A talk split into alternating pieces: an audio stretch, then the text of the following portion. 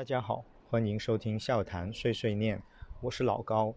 呃，说起笑谈碎碎念，这里跟大家也做个说明，因为呃，我们笑谈电台其实有两个栏目，一个是笑谈碎碎念，就是呃我现在在主持的这个节目，呃是一个单口的，就由一个人进行一个跟大家讨论的这么一个栏目，主要涉及的内容也比较广，像碎碎念嘛，就是什么内容都会说，跟足球有关的。不过像上一期趴趴熊的一个呃采访的一些见闻啦，还有就是呃在之前的一些赛后点评、前瞻，还有一些球员点评，甚至转会绯闻，我们有很多内容都可以跟他说。而那个另外一个栏目叫呃笑谈好好聊，呃这个这个这个名字也是最近才想出来的，之前我们最早是。呃，就直接叫薛氏笑谈社啊，一个战术分析这样的一个栏目。因为当时我们呃主要是几个人一起聊，有点像那种锵锵三人行这样的一个感觉的。那会有多个人一起进行讨论，甚甚至争辩。像上一期就利物浦一个舰舰队呃的一个战术方向的一个改革啊打法，大家呃就进行一个激烈的辩论。呃，也它有它呃多人的一个魅力，时间也会更长一点，内容会更呃具体丰富一点。当然叫好好聊这个名字是最新想出来的啦，呃，感觉好像像什么解决感情纠纷一样的好好聊。呃，当然呃呃也是大家选了半天选出来的，如果大家有更好的一些建议，也可以给我们留言。好了，我们言归正传，呃，今天的碎碎念呢由我单口。跟大家谈一谈刚刚结束的联赛，利物浦对伯恩茅斯这一场比赛呢，让利物浦又拿下三分，离夺取联赛冠军就还有三场胜利了。所以对利物浦球迷来说，还是一个值得庆贺的一个比赛。同时，这一个比赛也有一些看点，包括一些战术的变化、一些人员的点评，下面我都会跟大家简单谈一下。先谈一下伯恩茅斯的一个战术打法。这一场，呃，伯恩茅斯的主帅埃迪豪在赛后就说，呃，利物浦确实很难防，我们怎么防守都防不住。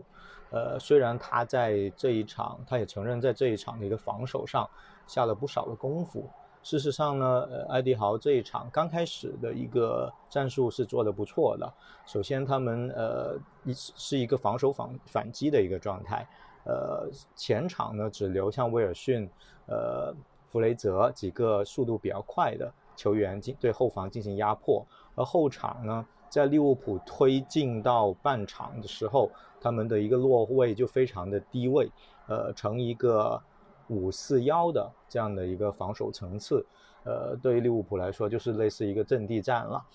然后在反击上，其实呃，埃迪豪用的呃打法还是比较有针对性的，像威尔逊。呃，他会主主动针对，呃，利物浦在阿诺德和戈麦斯这一侧进行一些呃呃骚扰啊，或者说在内部上进行一些穿插，呃，还是打了这样的一个软肋。同时呢，像比林、弗雷泽，他们更多会利用呃法比尼奥前提时候的一个上抢，呃，过掉法比尼奥，然后呃带球推进，再分球，来在反击中。创造很大的一些威胁，而利物浦在这一场其实面对呃伯恩茅斯的反击，其实还是有一定的危险的。这是呃埃迪豪做的一个不错的部署。转折点还是在于他们的后防，呃科克库克呃受伤意外受伤离场之后，辛普森上来，呃也成为了利物浦针对呃伯恩茅斯的一个漏洞进行的一个。呃，针对打击，那结果就是，呃，因为两个失误，利物浦抓住了机会，二比一险胜了伯恩茅茅斯。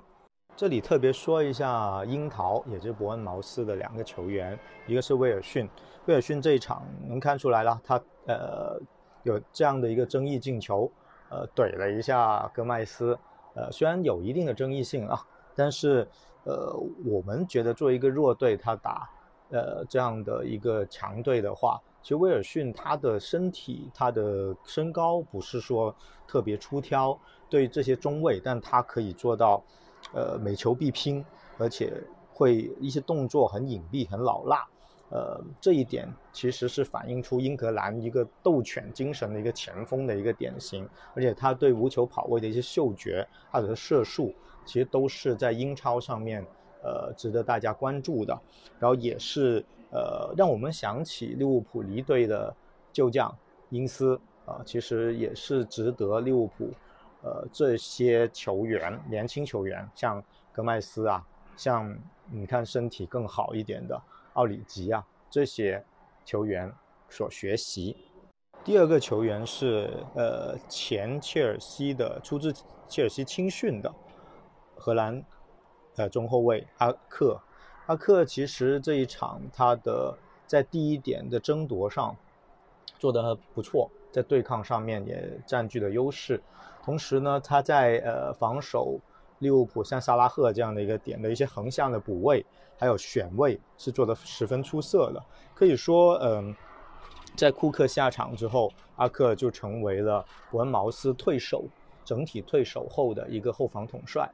呃，我觉得其实阿克作为一个也相对年轻的球员吧，呃，其实他跟威尔逊都受过重伤，他们的爆发力其实都有一定程度的一个呃减退。但是在这样的情况下，他们两个一前一后，其实撑起的伯恩茅斯这一场立足呃防守，然后反击的一个格调，也表现得非常出色。从现在呃，甚至我觉得他成一定程度啊，在范戴克如果如果他在范戴克这一队，在范戴克呃不在的时候，他可能可以替代范戴克一部分的功能，是一个非常好的一个中后卫。那这样的话。呃，其实，在现在呃户口本所谓的户口本，呃都是炒到天价，动辄炒到一亿两亿这样的一个情况下，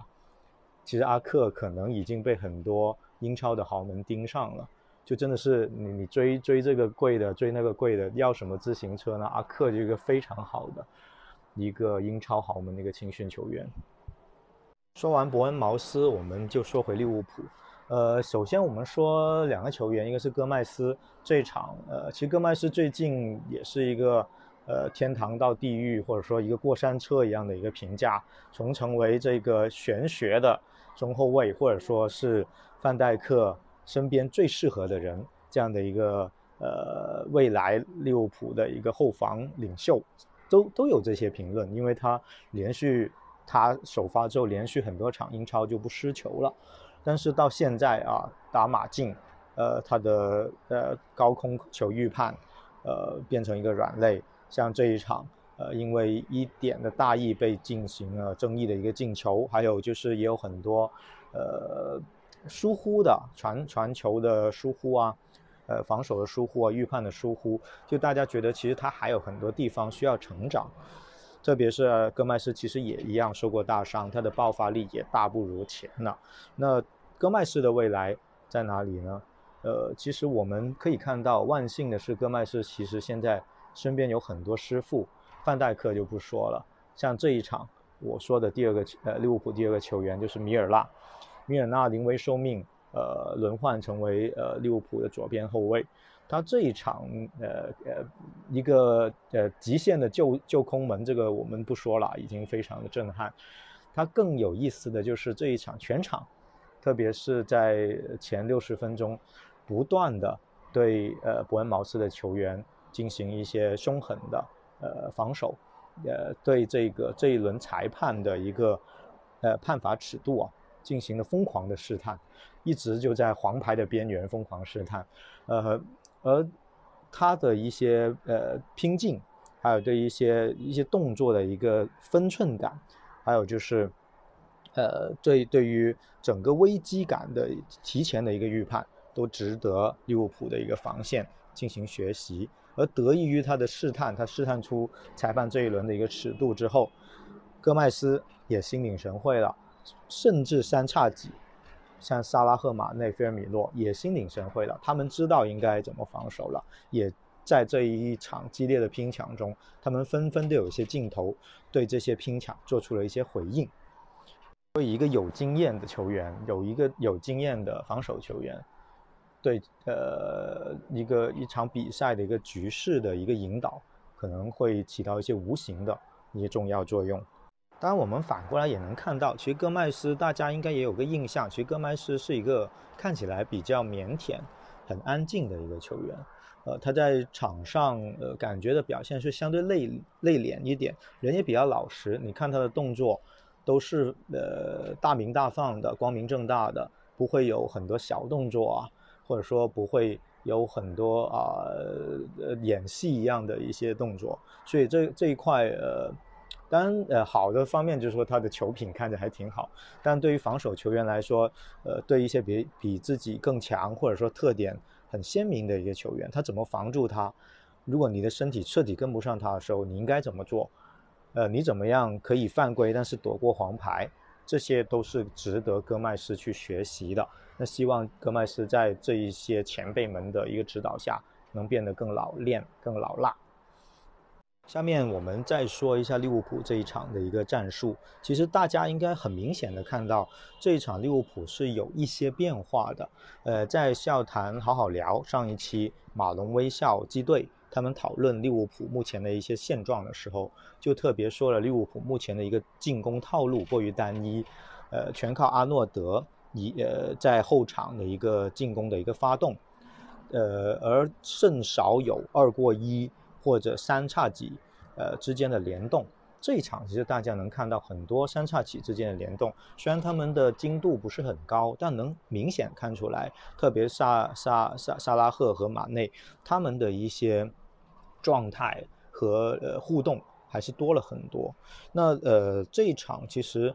呃怎么说呢？呃可能好像克洛普也听到了我们的呃的内容一样，就这一场确实。克洛普很明显就是在尝试增加前场的一些互动，增加呃前场、中前场的一些传切，还有二过一，特别是萨拉赫，呃很重要的一个点，很明显的一个点，就是萨拉赫没有在顶到呃禁区边，呃接高空球，背身拿球扛着中卫尝试往里面切，呃呃不仅仅是这样的一个场景啊，你会发现萨拉赫。回撤的更深，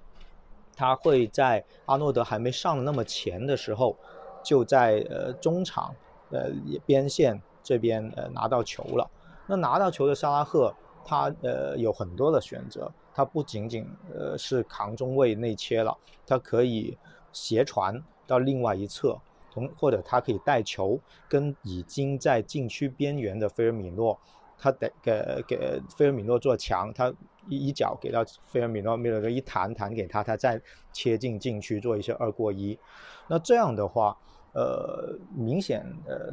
他的一些呃套路就会选择就会变得更多了。呃，当然这个呃内容的话，其实大家有些人会评判，呃，萨拉赫他的总是一脚，哎，萨拉赫又塞别人腿上了，就好像有几个。反击或者说他拿球一个转移，呃，可能效率不高，经常会被预判到或者塞别人腿上，精度不高。那大家说下半场有很多机会，哎呀，踢得很烂了。萨拉赫这这个状态还是不行啊。当然这块就又回到我们之前。呃，下谈电台说过了另外一个一个课题，就是，呃，说起呃，我们能不能打四二三幺的时候，基队就说四二三幺三需要一个控球、用球很强的，就他能突破、他能分球，呃的一个球员。而马内的不可预见性呢，让大家很难去知道他什么时候突、什么时候突成功、什么时候传、什么时候传成功。而萨拉赫呢，他其实有一定的这样的能力，但是他。也是精度不高，他毕竟不是一个呃科班出身的 playmaker，呃 player maker。那他呃，所以你让萨拉赫回撤拿球，他来主导进攻，你就会看到很多传不到位，传到对方腿上这样的一个问题。这也印证了基队的说法。但是这一场萨拉赫回撤带来了什么好处呢？第一就是阿诺德不用再。前插到那么深的地方，这对于他回追防守是有一定的好处的。第呃，同时他阿诺德如果呃球呃呃呃对方主教练要求有人盯着他切断他防守线路的时候，他就能很容易他自己或者直接通过中场维纳杜姆也好，呃张伯伦也好，通过他们接驳再给到回撤的萨拉赫。萨拉赫这时候的拿球比他接一个高空球，比一个很大力的直传球要容易得多。这是第一个好处。第二个好处就是萨拉赫，像刚才说了，本身他不用在那么呃深呃那么呃离禁区那么近的地方跟后卫边后卫去肉搏，他可以。在舒服的地方接到球，同时转身，呃，接呃来来组织他进攻和进行他的选择，这是第二个好处。第三个好处其实是让对方更加难受，因为萨拉赫大家知道，呃，为什么大家都说萨拉赫现在呃能力下降了，他射门精度也低了，然后突破能力也差，但每次萨拉赫拿球还是有两个以上的人去盯防他，因为大家知道你放走他你就完蛋了。那所以萨拉赫，他拿球，他回撤拿球了，他拉出来了，那后防怎么办呢？对方的后防怎么办呢？他是继续蹲在后面不跟萨拉赫啊？你敢不敢不跟萨拉赫？呃，那你如果你跟出来，那防线第一就会被扯动，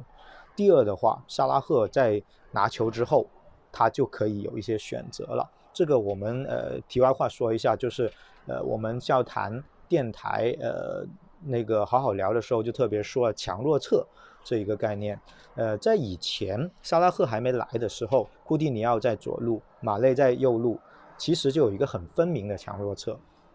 呃，而且还不是说关呃呃呃库蒂尼奥是强侧或马内是强侧，是他们会转换。怎么个转换？当你有很两个可以当强侧的呃球员的时候，比如说呃马内带球的时候，你去防马内。那马内就把球给到库蒂尼奥，所以当然一般是库蒂尼奥拿球了。如果库蒂尼奥库蒂尼奥拿球的时候，呃，防线呃倾斜，怕库蒂尼奥呃去去堵库蒂尼奥，库蒂尼奥一个斜长传的转移或者一个斜长传的直塞就能给到马内，马内一冲就到禁区了，那是很难防。而反过来，如果他们呃不呃不扑上去，他们只是找一两个人。呃，防着那个库蒂尼奥去直塞，呃，就就站好位置。库蒂尼奥一闪，一个穿云箭，可能就破门了。这就是强弱侧转移的一个两难的一个情况。而回到这一场，萨拉赫他拿球，我们能看到，呃，如果你扑上去的话，萨拉赫很容易就过掉你了，因为他已经面对了球门了，他不用半转身去扛中卫。呃，用他不大擅长的立足去尝试过人，呃，反过来他面对球门的时候，他可以去二过一，然后切进去。那你你不能离他太近，防守球员因为一扑可能就被过掉了。但如果你不扑他，你站好位置，跟他保持一定的距离，他可能看到好的位置，一个横传或一个斜斜吊。进禁区，其实沙拉赫你能看出来，他塞人腿上那种直塞不怎么样，但他斜长传还挺准的。有一一个镜头就是他斜长传给到溜偷偷溜上来的米尔纳，米尔纳差点就破门了。那这样的话，其实他有一定程度变成了当年库蒂尼奥一个斜长转转移这样的一个情况。如果在另外一个侧偷水晶的是马内呢，那可能整体感觉又不一样了。这就是萨拉赫。回撤拿球的一个好处，呃，因为他本身作为一个超级巨星的一个威慑力，呃，其实哪怕他塞腿腿上在别人腿上，但他只要敢做这个事情，别人就不敢不防着他，别人就会陷入一个两难，我还是要重兵去防他，但我要扯出来还是不扯出来，这就是呃另外一个好处。当然，就是还是那一句，萨拉赫。毕竟不不是一个科班出身的 player maker，那所以 play maker，所以他呃还是会一定程度降低进攻的一个效率。但呃其实这样也是丰富套路一个办法。我可以还是阿诺德一个呃发动进攻长传，还有呃传中双边的一个传中。那我还如果你防我这一招，我可以用沙拉赫来回撤。这就是利物浦目前似乎。进行了一个尝试，其实还有呃，加上今天首发的法比尼奥和张伯伦，他们都有一脚挑传啊，你看，呃，张伯伦有很多挑传到呃边路，边路下底到禁区里面进行一个横扫这样的一些能力，那配上这样的一些球员，进攻套路似乎又丰富了。而同时，像马内，他能能发挥他弱侧的一个冲击能力，还有呃强弱侧的一些转换，马内的状态也越来越好了。而菲尔米诺呢，又不用呃只是回撤拿拿球。然后反身无球跑跑位，因为菲尔米诺回撤是没有人理他的，不会有太多人去跟他的。那那他现在还可以顶到禁区，跟萨拉赫和马内做一些撞墙配合。那他作为一个围九或中锋的一个作用，又大大增强了。特别说那么多的内容，呃，主要是还是为了呃后面的一个马竞欧冠的这样的一个比赛。呃，因为其实呃，有人也打趣，因为大家都知道，呃，伯恩茅斯的教练埃迪豪其实跟呃利物浦的那个总监、体育总监呃爱德华其实是一对非常要好的朋友，所以很多人说，哎，爱德华是不是说好的故意打成这样，很像马竞的一个防守反击？当然也有很多不一样的，但是毕竟是给利物浦一些市政和攻防演练的空间。呃，也取得了效果，我们也看到一些可喜和值得呃正呃乐观正面的一些地方。当然，其实也能看出来，呃，利物浦的一些隐患。第一是，其实伯恩茅斯这一场两个球都有一定的失误成分。第二就是，呃，其实可以看到伯恩茅斯的反击对于利物浦来说还是有点狼狈的，特别是法比尼奥的状态。呃，克洛普这两场就足总杯开始都让法比尼奥开始前提，前提的代价，前提的好处就是对前呃呃进攻的梳理会更好。但是本来他现在的状态还不是最佳，他前提之后上场就很容易被过，被过就中路大开，呃后防的压力就会很大。那这一场连。呃，威尔逊、弗雷泽都能造成这么大的影响，那对马竞呢？对马竞的一些这些小快灵的攻击手，呃，也有很多伤员开始复出了。呃，马竞那会不会利物浦会被打穿呢？啊，同时，呃，戈麦斯的这个情况会不会通过这场有所提升？啊，这也是值得考虑的。同时，伯恩茅斯的防守其实虽然说艾迪豪进行了很多的。呃，部署部署部署，但是其实伯恩茅斯的中场啊，对后防的保护是不行的。他们这这几个球员都不是特别呃善于保护后防，呃，所以马竞呃他的像托马斯啊这些球员呃复出之后，可能对呃西蒙尼的一个部署可能会更好。那利物浦能不能破僵？呃，碰能不能打破铁桶阵？同时又可以防住西蒙尼的更犀利的一些反击，这是我们值得注意的。可喜的就是还是能看出克洛普有很多的一些想法，他针对呃像这种阵地战，呃呃针对目前对方针对利物浦的一些部署，他已经做了一些积极的应对和尝试。当然。呃，有人也会问，哎，那你这一场那么近的时候，赶紧呃做这些部署，那西蒙你肯定也会看录录像啊，也会看在眼里。当然，这也就是一个博弈了，心理战了。那